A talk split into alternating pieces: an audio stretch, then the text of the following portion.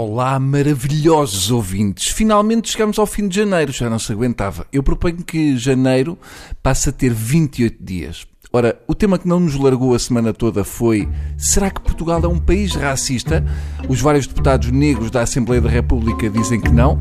Os apresentadores dos noticiários de cor nas várias televisões portuguesas também não acham que somos. Eu, sinceramente, não sei. Eu não quero generalizar.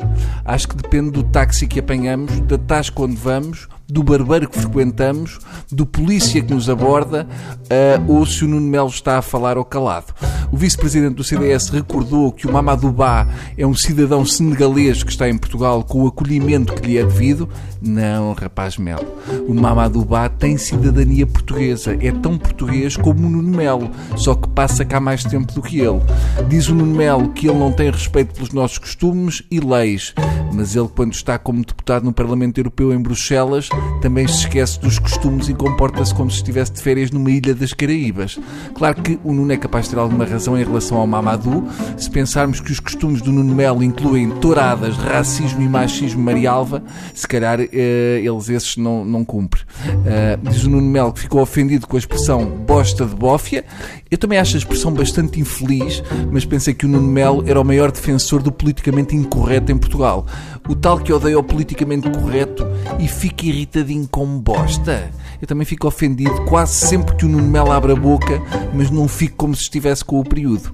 Acho a expressão do Mamadou bosta de bófia uma triste generalização, que se fosse uma letra de rap passava na boa, uh, assim acho feio. Mas a verdade é que estamos a falar de pessoas com uma vida de insultos e generalizações diárias e quando há um insulto vindo do outro lado, de repente é um escândalo.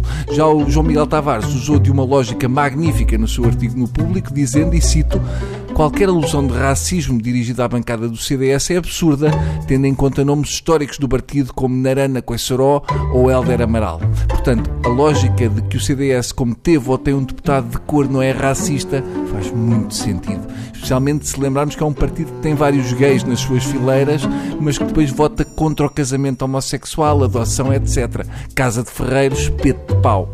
Eu fartei-me de ver gente com a lógica ai, o Mamadou Bá disse bosta de bófia e depois ainda veio pedir que a polícia o defendesse dos racistas do PNR. Era só o que faltava, nem pensar certo? Vamos então alinhar nessa lógica. E portanto, a partir de agora, ficamos a saber que toda a malta que diz merda de hospitais que nós temos ficam desde logo impedidos de ir às urgências.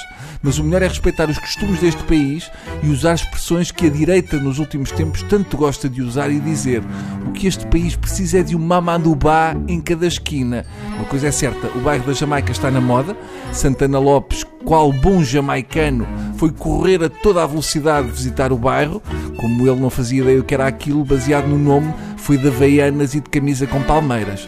O mais estranho é Santana Lopes ter ido ao bairro da Jamaica e não ter comprado erva. É como ir a Roma e não ver o Papa. Enfim, até segunda, coisinhas lindas.